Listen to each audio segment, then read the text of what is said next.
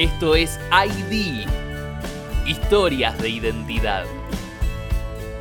Inspirados en el valor judío que nos dice que de todos tenemos algo para aprender y que a todos podemos enseñar, te invitamos a escuchar ID, Historias de Vida. Queremos compartir con vos esta experiencia porque creemos que todos y todas tenemos algo para contar. Damos la bienvenida acá a un nuevo episodio del podcast de ID. Eh, es una alegría, eh, bueno, seguir haciendo esto que es poder profundizar en nuestra identidad, en nuestra diversidad, en lo que nos hace únicos y además de las charlas ID que ustedes pueden encontrar en nuestro canal, ustedes también van a poder disfrutar de diferentes entrevistas sumamente profundas eh, para descubrir y repensarnos también a nosotros mismos. Eh, todo esto lo podrán hacer en nuestro canal de Spotify. Mi nombre es Suri, quiero darle la bienvenida a Gaby Gabriela Sherlis que nos está acompañando para este nuevo episodio. ¿Cómo estás, Gaby? Bien, ¿vos, Uri? Eh, bien, acá disfrutando de este nuevo invento que tenemos para nosotros, que es eh, hacer eh, ID en formato podcast. contanos, Gaby, ¿cómo, preguntas que yo me quedé de todas estas veces que hablamos, ¿cómo te presentas vos? ¿Cómo me presento? ¿En qué sentido? ¿Quién sos vos? Sí, una, una pregunta típicamente de ID es, ¿quién sos vos, Gaby?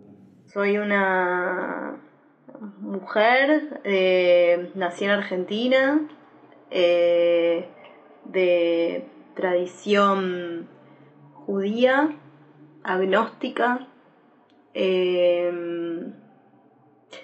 licenciada en letras, amante de la lectura, no sé, fanática de la ficción, mamá reciente, Flamante. Flamante, de Avir. Avir, sí, sí, sí. Y, no sé, amante de sus padres. Y eso. Me gusta, me gusta tu definición. Eh, ¿Podemos agregar algo que seguramente nos lleve eh, esta entrevista que tiene que ver con también apasionada por el Yiddish? Apasionada por las lenguas. Y el Yiddish es una lengua muy interesante. Entonces, también por el Yiddish. Sí, por la literatura Yiddish y por la lengua Yiddish. ¿Y cómo es esto eh, que una mujer joven acá en Argentina eh, esté haciendo un doctorado investigando eh, la literatura y la lengua Yiddish? Bueno, no sé si joven, pero lo agradezco. Pero en realidad es cierto que empecé a estudiar Yiddish de más joven, así que vale. Igual para aclarar, aclarar tu edad porque van a ver que, que sos joven. 36 años. Bueno, somos jóvenes, tenemos la misma edad, Gaby. Sí, sí, creo que tengo un mes más que vos nomás. Me ganas. Y bueno, eh, yo hago un doctorado en lingüística, no en literatura, y trabajo con la situación del ISH en la actualidad en Buenos Aires. El ISH es una lengua muy interesante viniendo de la lingüística.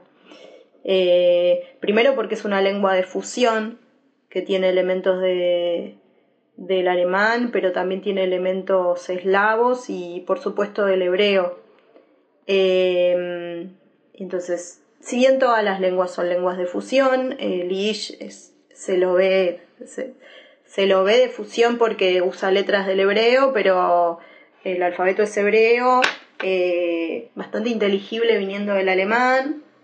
Eh, y tiene elementos gramaticales de lenguas eslavas y palabras también que tomaron de, de más que nada del, del ruso, pero también del polaco. Entonces es muy interesante desde ese punto de vista, pero también es muy interesante por ser una lengua que, que digamos, que no, una lengua transnacional, vamos a decirlo de algún modo. Transnacional, eh, la otra vez eh, en una entrevista que habíamos hecho con, con Arnau, un escritor del judeo español, decía lenguas del exilio. Eh, ¿Pensás que el yiddish puede ser un poco esto de lengua del exilio? Eh, sí, está buenísimo pensarlo así. Sí, es una lengua del exilio porque, bueno, la habló un pueblo que tuvo que exiliarse muchas veces.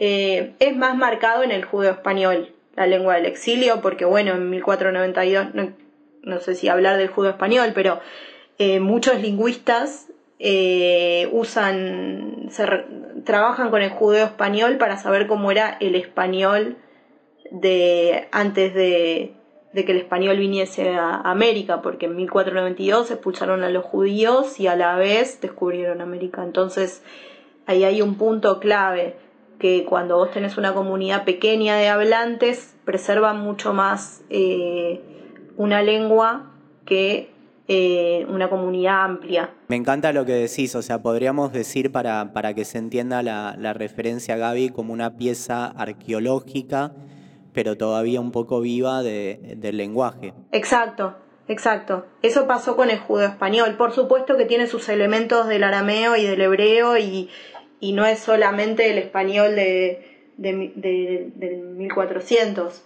pero es cierto que mantuvieron un montón de formas eh, propias de, que variaron menos, digamos. En el caso del Yiddish no hubo una, eh, no hubo una expulsión tan clara de un solo territorio como fue de España, sino que bueno, fueron migrando por, por diferentes países y fueron tomando, habrán ido tomando de, de los diversos países donde se iban moviendo. Y, pregunta Gaby con, eso que decís de diferentes países que se fueron moviendo, algo que tal vez no, desde el sentido común no se sabe.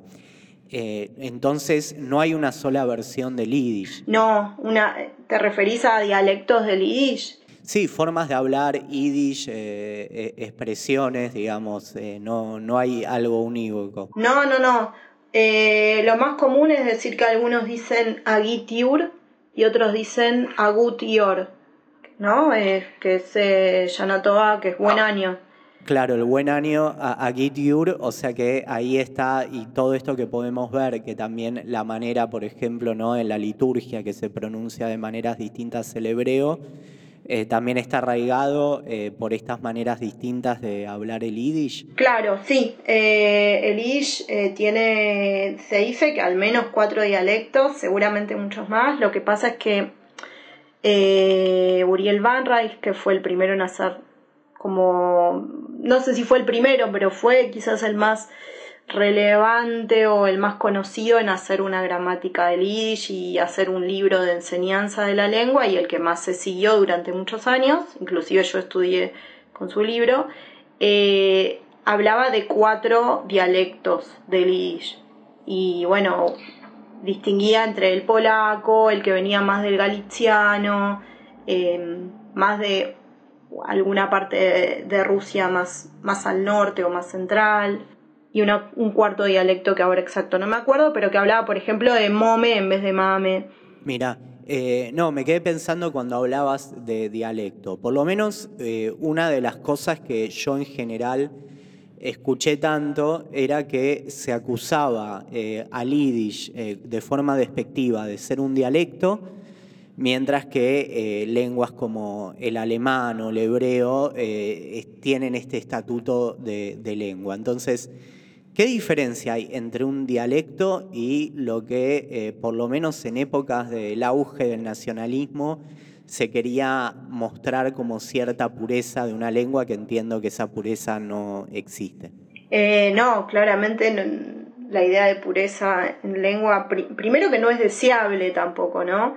Aunque la Real Academia Española siga deseando que el español sea una lengua pura y bla, lo cierto es que siempre la lengua está, eh, está cambiando y toma eh, de, otras lenguas. Ahora, bueno, la diferencia justamente la dice mm, muy claro Max Van Rijk, que es el hijo de, es el padre, perdón, de este Uriel que, que hablé que es... Em, Mira, es la primera vez que escucho un Uriel que aparece en algo importante. No, no, eh, es, primero que es muy importante Uriel, segundo el nombre me parece hermoso, eh, pero bueno, este Max, que es el padre, eh, tiene una frase, la voy a decir en Yiddish, que, y después en español, que es Ashprach y dialect mita, eh, mita narmei, un aplot. ¿Qué quiere decir? Una lengua es un dialecto con eh, una armada y una marina. ¿Por qué? Porque en realidad es una cuestión política la diferencia entre lengua y dialecto, por lo menos eso es lo que él quiere decir. Me gusta, o sea que eh, un dialecto eh, tiene la particularidad de no tener ejército, de no tener Estado, de no tener política, eh, y tener también como otra, otra libertad, pero obviamente que en la época de los nacionalismos eh, no les debía gustar mucho esto. En realidad, desde la lingüística, desde la dialectología, se dice que una lengua es, por ejemplo, para darte un ejemplo con el español, que es lo que conocemos, eh, la lengua es el español y los dialectos son, por ejemplo, el rioplatense es un dialecto y el eh, no sé, en Colombia hay cinco dialectos del español. Mira. ¿El cordobés es dialecto? Claro, y seguramente, y sí. Eh, el cordobés entra en esta característica de dialecto. Pero claro, antes son de inteligibles, son inteligibles entre sí. Claro, bueno, está muy bueno. Pero antes de ponernos, Gaby, tan teóricos, eh, yendo a lo personal, ¿qué significa el yiddish para vos?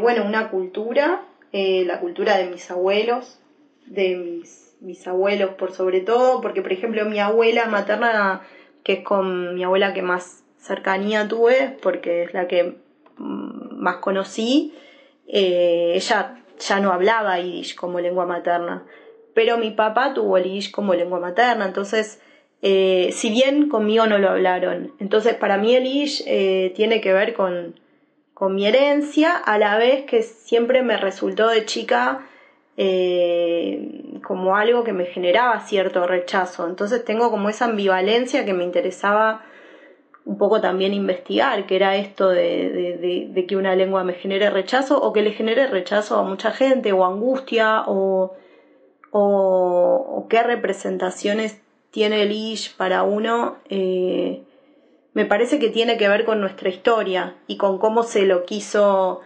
eh, a veces eliminar de, nuestra historia. Eh, acá estás diciendo algo muy interesante que es el rechazo que se empezó a vivir con el Yiddish. Te pasó a vos lo que nos pasó en muchas generaciones. Eh, yo tenía abuelos, bisabuelos que hablaban Yiddish y se dejó de transmitir y pasar en generación. Pero ¿cómo, ¿cómo viviste, cómo fue que te llegó a vos este rechazo de, del Yiddish? Rechazo que lo recibiste de que tu padre rechazaba el Yiddish, que a vos te generaba rechazo. Eh, contanos un poquito cómo, cómo es esto. No, yo creo que un poco a mí me generaba cierto rechazo porque, eh, a ver, no sé, quizás porque las canciones en Yiddish que había escuchado eran tristes o porque me un poco también la rebeldía del adolescente de no querer de querer cortar con la herencia.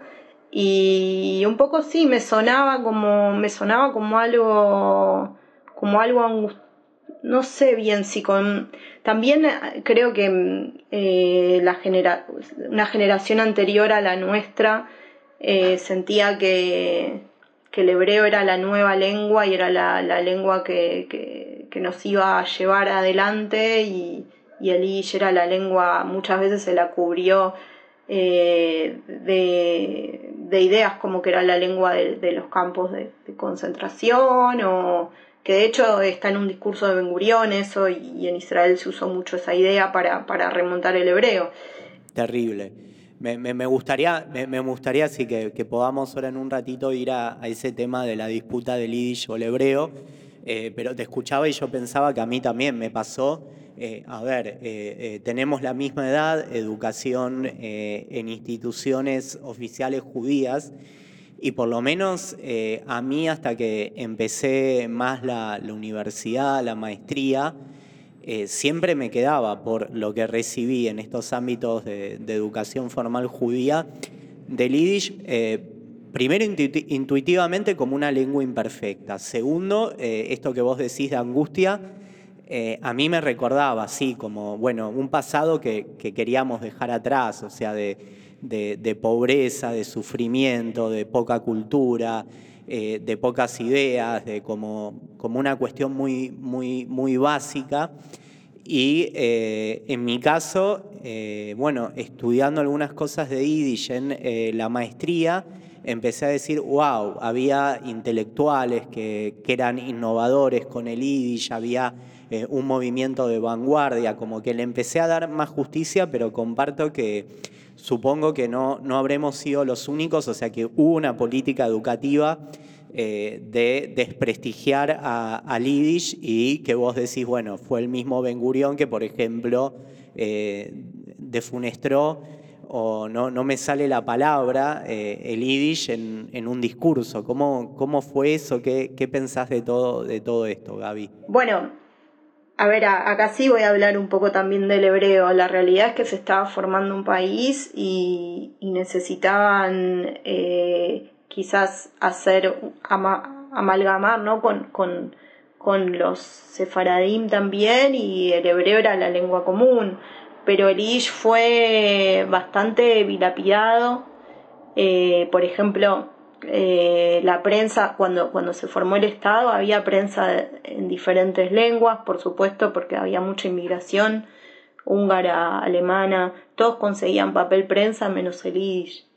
Em, eh, cuando Ben Gurión vino, te tiro como diferentes cosas, ¿no? Pero cuando Ben Gurión vino a la Argentina eh, para recaudar fondos, ¿viste? El famoso Pushke, que después en nuestra época era la, la cajita del Keren Kayemet, eh, Exacto. En los Jules.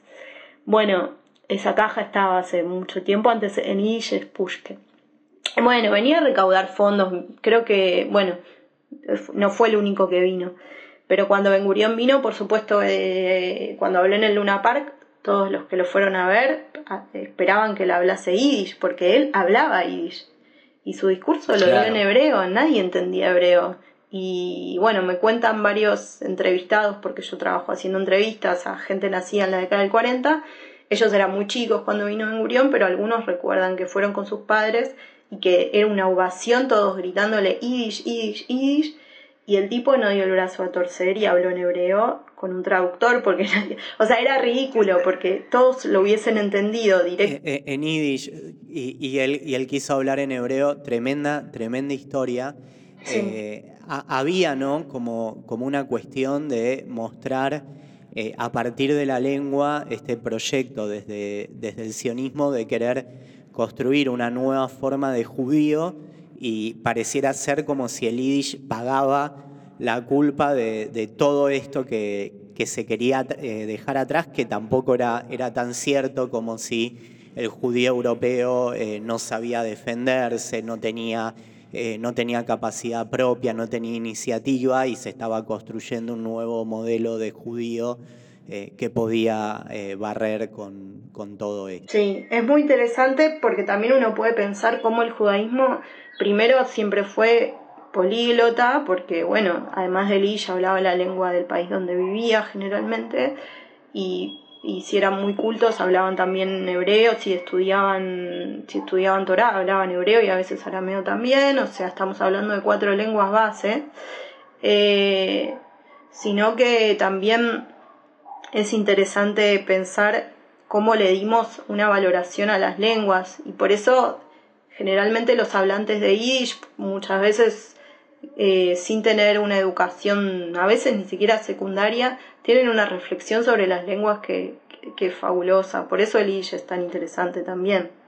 No, me, me, encanta, eh, me, encanta esto que estás diciendo ahí de, de, del Yiddish y de lo políglato, pero eh, yo muchas veces me pasó, Gaby, esto creo que no lo hablamos en últimos viajes en, en Europa, como reconstruir mi imagen del judío europeo.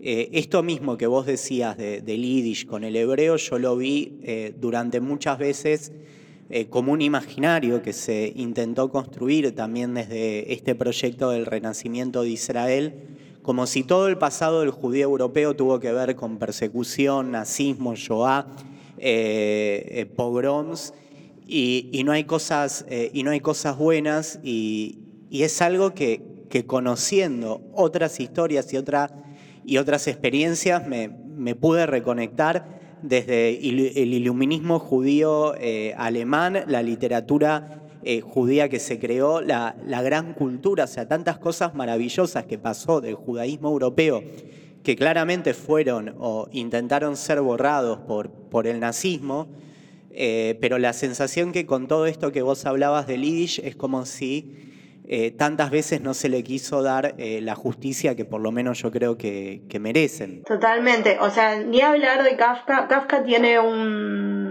un discurso sobre el Ish que está, se consigue, pones discurso sobre el Ish, Kafka y aparece, eh, y de hecho lo llama jargón también, o sea, ya había en ese momento una especie de despectivo, como era un poco despectivo, pero decirle jargón, pero a la vez es lindo lo que dice sobre Lish. Eh, pero sí, o sea, eso es lo terrible. La Shoah lo cubrió de, y la Shoah y los antes los, los pogroms.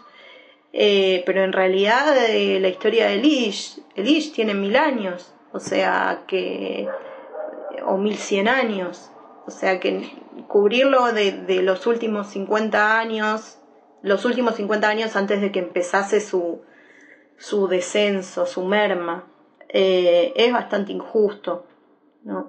Claro, eh, eh, a ver, yo lo sentí entendiendo, vos decías, bueno, Ben Gurión, el sionismo, Israel, había esta idea de generar un idioma, una lengua que pueda unificar, que pasó también en tantos proyectos nacionales donde no existía tal vez la concepción que podemos tener ahora, bueno, eh, uno aprende muchas lenguas, sino que había que unificar eh, territorios y lugares muy, muy divididos. Pero, pero creo que más allá de los últimos 50 años, eh, fue querer cargarle a, a Lidish, a Europa, esta cuestión de como el, judío errante, el judío diaspórico, con un montón de cosas que quizás uno revisando no necesariamente son justas, digo. Eh, hubo, hubo, cultura, eh, tanto de cultura judía como, como, de cultura universal, hubo desarrollo científico, eh, hubo grandes movimientos políticos, donde el sionismo fue uno de ellos, pero no, pero no fue el único. y bueno, quizás en esos momentos todo se vivía y, por el contexto de manera muy extrema, pero creo que está bueno que desde nuestras generaciones también podamos buscar eh, darle un poco de justicia a, tantas cosas que, que muchas veces se, consideraban perdidas, olvidadas.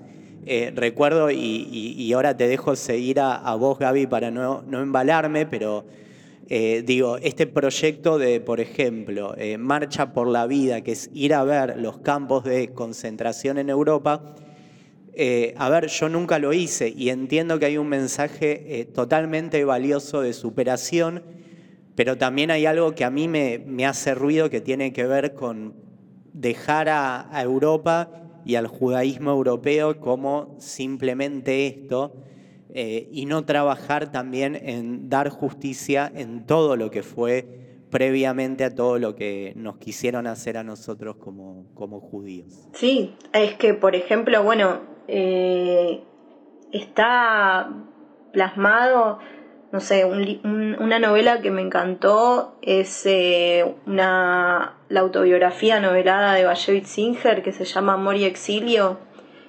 A él le costó un montón irse de Polonia. O sea, los judíos vivían bien en Polonia en cierto momento, en Varsovia. sí, la quiero leer. Yo, yo que estoy, que te comenté, leyendo La familia Moscat, ya bastante avanzado, pero no por terminar, una de las grandes novelas de Vallevi Singer que sé que te encanta.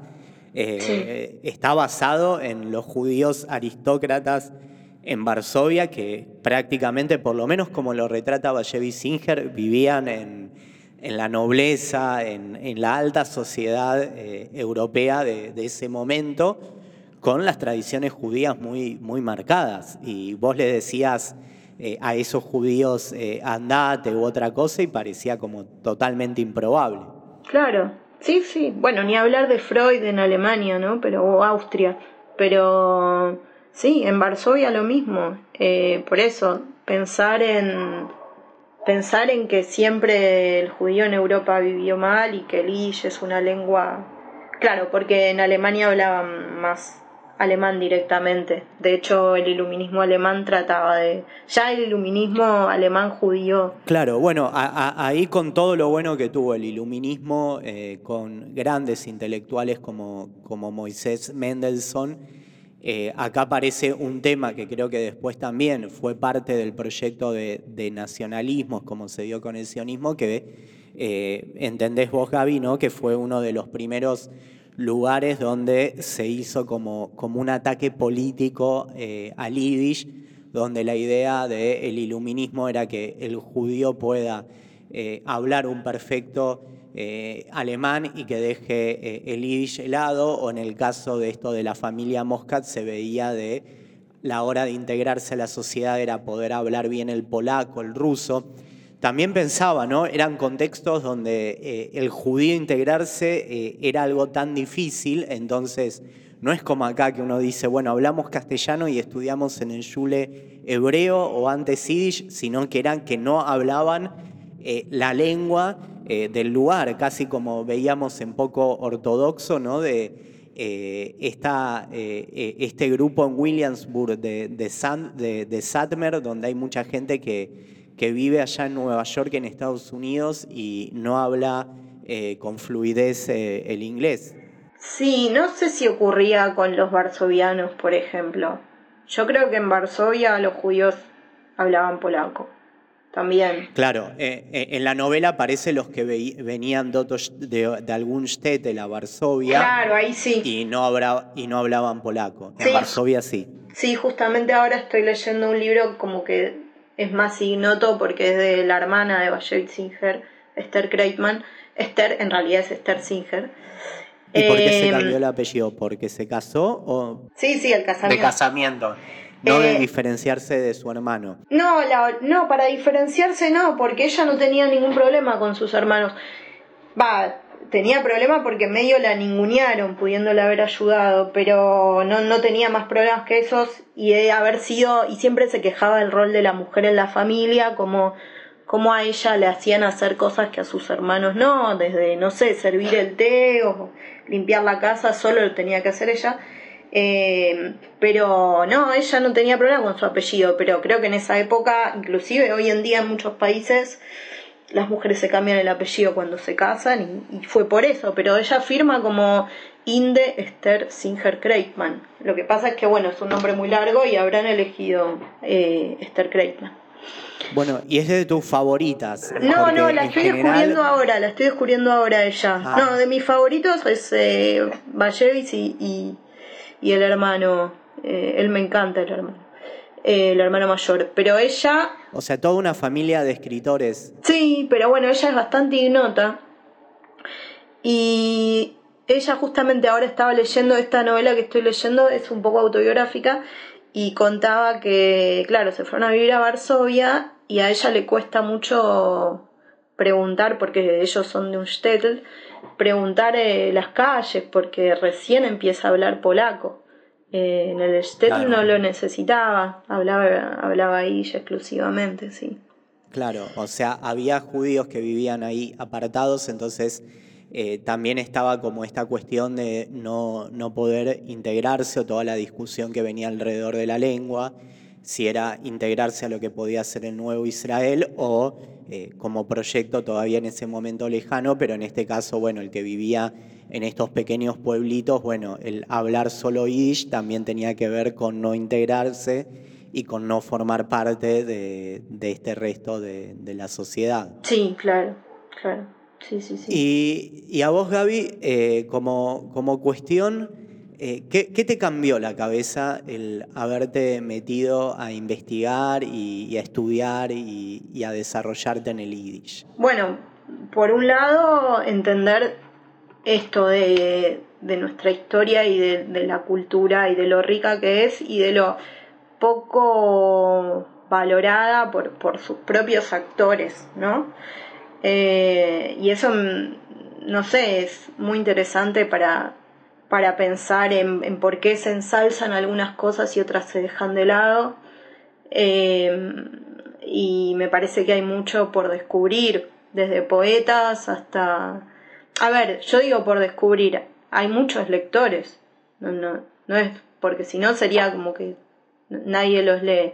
Hay, muchos lectores, pero en las nuevas generaciones es algo que si comparamos con la mitad del mundo judío en el mundo que hablaba yiddish o lo tenía como lengua materna o casi está a lo que pasa ahora, hubo una baja de números eh, terribles, en gran parte por, por la Shoah, por, por la masacre que, hicieron del judaísmo europeo, pero también por, por cambios en, el, en la propia concepción ¿no?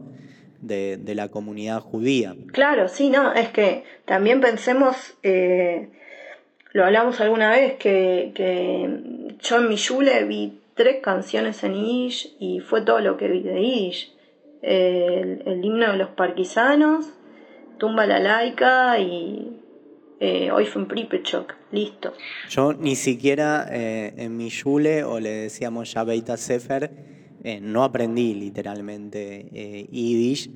entonces claramente hubo un cambio que, a ver, habría que analizar mucho si uno puede juzgar o no, pero lamentablemente hubo mucho que se perdió.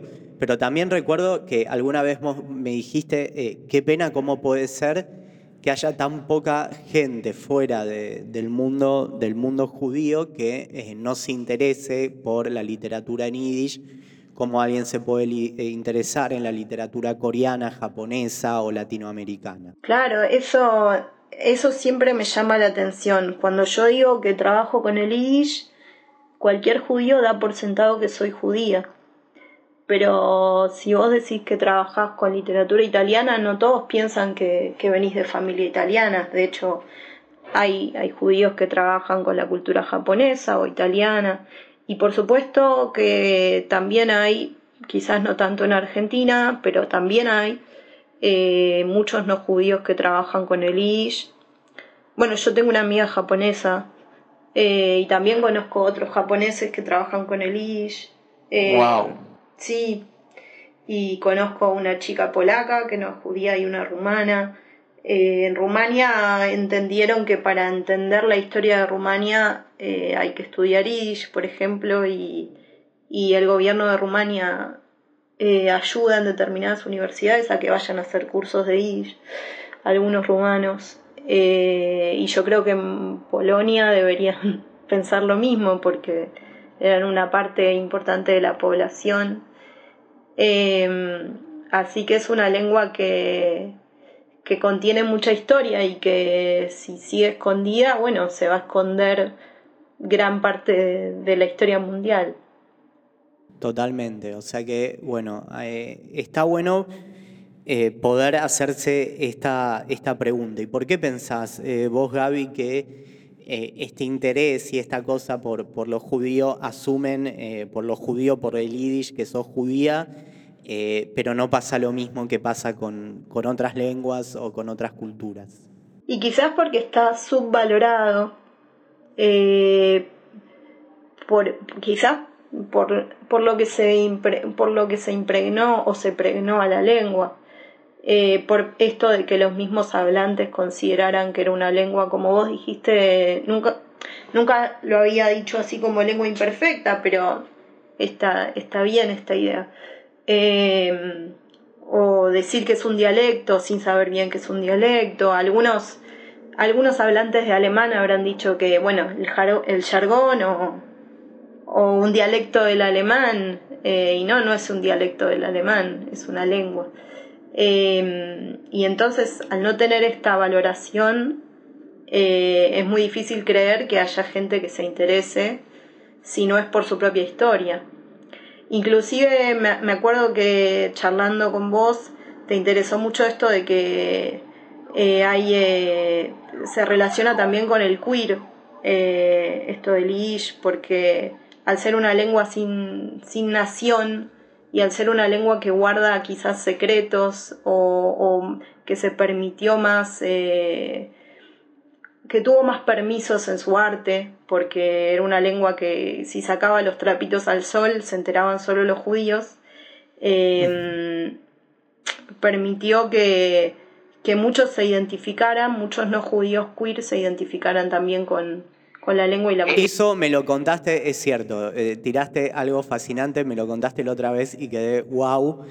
Eh, entonces te vuelvo a preguntar acá, Gaby, ¿cómo es esto de, eh, estás, nos estás dando algunas explicaciones de que el mundo queer, que, a ver, ¿cómo lo definimos primero para el que no conoce? Porque pensemos este podcast está para todas las generaciones. Quizás en una nueva generación sirve, pero eh, no, no, no a todos les queda claro. ¿Qué sería este término queer? Queer puede ser transgender o sin género o con multiplicidad de géneros, ¿no? Como eh, esta idea del género no binario. Género no binario, o yo entiendo como que, bueno, sí, no, no, no hay necesariamente una definición de, normalidad en, la sexualidad, en el género, eh, es como abrirse eh, las posibilidades a todo esto y obviamente que eh, es parte del movimiento o, de la, de la, reivindicación LGBT, pero, pero va más allá todo esto y bueno, quizás en algunos lugares está con, mucha repercusión. Pero es cómo, cómo, es esto que lo queer se relacionó con, con lo yiddish o cómo vos encontraste un poco este, este camino. Eh, no, bueno, yo, yo no lo sabía hasta que empecé a, a leer cosas o a encontrarme con compañeros en, en los cursos de Yiddish eh, en Tel Aviv eh, que, que trabajas en lo queer. Eh, vos me habías dicho que lo habías encontrado en Yentl, ¿no? De Bashevitz Singer, como una idea. Sí, eh, a, a, mí, o sea, cuando vos me dijiste esto, yo lo encontré, eh, está bien que me, que me recordás acá, Gaby. Eh, Singer tiene, eh, tiene un libro de, short stories, eh, cuentos eh, cortos, donde está Yentl, que es en el cual, bueno, se, en realidad se llama, de, por lo menos en inglés, de Yeshiva Boy, o Yentl, que es con el cual se basó la película que hizo Barbara Streisand, que se llevó ahí a la cultura pop. Y la película yo la conocía, me parecía como un poco naive, digamos, eh, la historia que recordamos para, para quienes no saben, de una mujer eh, que se viste de hombre eh, porque en ese momento, bueno, todavía en los ámbitos todavía sumamente ortodoxos, no es lo mismo lo que pueden estudiar un hombre y una mujer. Y ella quería estudiar como estudiaban los hombres. Eh, en la historia, eh, claramente esto está, de que quería estudiar como estudiaban los hombres, me recuerda un poco lo que vos decís de la hermana de Vallevi Singer, eh, pero en, en, la narración, por lo menos original que pude leer, es como que se jugaba mucho más a meterse con el tema de transgénero, la sexualidad, o sea, estamos hablando de hace casi 70 años, o sea, ahora todavía puede ser polémico, eh, pero no era solo, digamos, por decir quiero estudiar, sino que se mezclaban eh, como las preguntas de eh, un hombre sentir que se podía enamorar de quien pensaba que era otro hombre, pero que en realidad era mujer. lo dejaba, digamos, ahí bastante abierto. y por lo menos fue como decir, de estas lecturas clásicas o con tanto tiempo, decir, bueno, se animaba a tomarlo de una manera que Quizás todavía para muchos no lo leyeron, eh, pero si, si, lo leyeran dirían, wow, qué, qué transgresor, o, o, alguno ya quisiera censurarlo, lo cual me daría más miedo. Bueno, sí, como, sí, es puede ir por ahí, puede ir porque, bueno, Jole Mash, que es otro escritor por ahí un poco menos conocido, eh, también tiene, trabajó con, con algunos temas controversiales de, también eh, después Vallevitz Singer trabaja mucho pero muy muy eh, solapado eh, con algunos temas sexuales pero no no tanto con lo queer más con la prostitución. Pero digo hay toda una idea de, de, de que de que el ish, de que en el ish se puede hablar de todo me parece. Y el teatro ish también tiene mucho de eso. Mucha permisividad de algún modo que, que quizás no está en otras lenguas. Claro, hasta chistes más escatológicos eh, o hasta esto de ver eh, el yiddish como, como un idioma eh, de queja, de, humor. Y no, cuando le pones un poquito de humor, nos permitimos cosas que si lo hablamos con seriedad da un poco más de miedo. Claro, bueno, ese es el caso de Jolem Aleichem, que, que con humor, bueno, de hecho Jolem Aleichem traducido es como una pérdida, porque él tiene mucho humor en, en el encabalgamiento, en cómo, en cómo en su narrativa, o sea, la propia narrativa es graciosa, no sé, las palabras, el juego con las palabras. Y esta es la pena, sí, cualquier traducción, ¿no? Eh, es como que te desgarra, pero si no podemos leer eh, así nativamente en Yiddish, a veces no, no, no nos queda otra. No, no, pero a mí me pasó con Yolem Aleichem que a mí no me gustaba en español.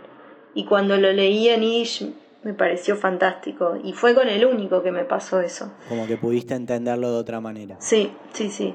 Pero bueno, volviendo a esto de lo queer, puede haber es, puede estar esa idea de eh, una lengua sin bandera, ¿no? Como o, múltiple o con multiplicidad de, posibilidades y bueno. Pensaba, ¿no? Estaban, estaban los chistes de que, de que todo dicho en yiddish es en lenguaje inclusivo, ¿sí? Eh, que termina eh, en E.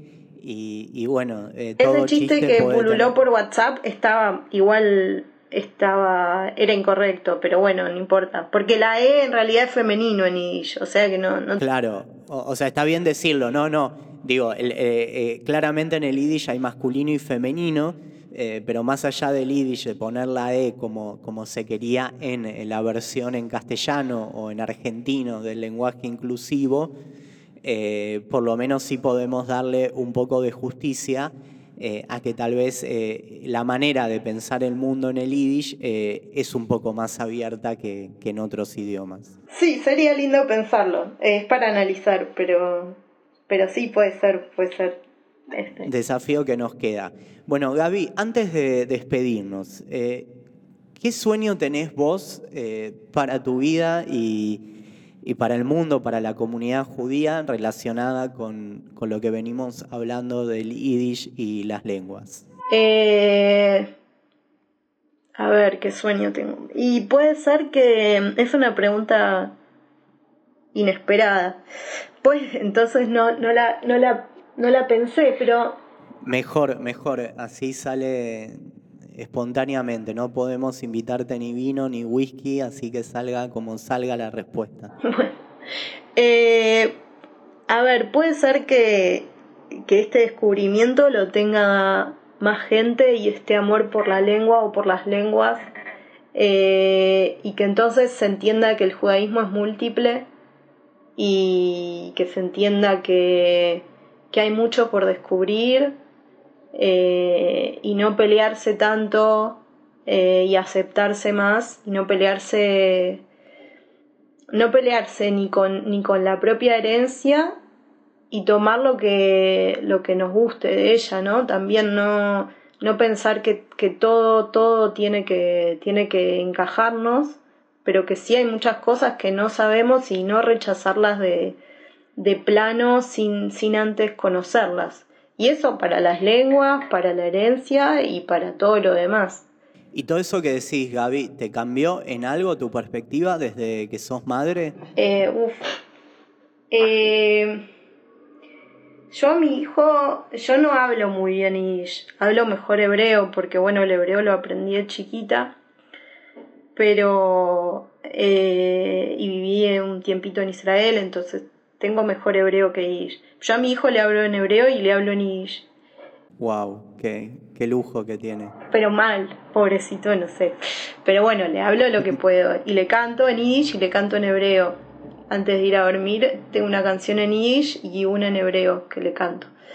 Em, y bueno, yo quisiera que él se relacione con, con la tradición como me relacioné yo, como me dejó mi mamá relacionarme a mí con la tradición, sabiendo desde siempre que, que no tenía que aceptar todo y que tenía que, que aceptar lo que, lo que me hiciera bien.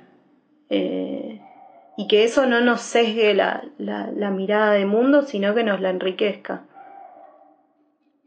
Bueno, me, encanta eh, hablar de Avir y cómo eh, cambió ahí tu, voz y pensar en ahí, en lo directo, en tu rol como madre, la transmisión y no solo intelectual como, como cierre de, esta entrevista. Eh, yo agradezco a todos los que nos están escuchando, contarles que tienen en nuestro canal de podcast de ID, que lo pueden encontrar en todas las plataformas eh, más entrevistas como estas con historias únicas y también diferentes historias de identidad donde la experiencia de cada uno nos enseña y nos permite eh, ayudarnos también a repensar nuestras propias historias. Eh, buenos días, buenas tardes, buenas noches desde donde lo estén escuchando y muchas, muchas gracias para todos. Si te gustó esta historia y crees que puede hacerle bien a otra persona, podés compartirla. Te invitamos a visitar nuestra página web idla.com.ar y a seguirnos en nuestras redes sociales. Facebook id.la, Instagram id.latm. Para escuchar todas las charlas del programa, suscríbete a nuestro canal de YouTube, ID Identidad y Diversidad. ID, historias de identidad. Todos y todas tenemos algo para contar.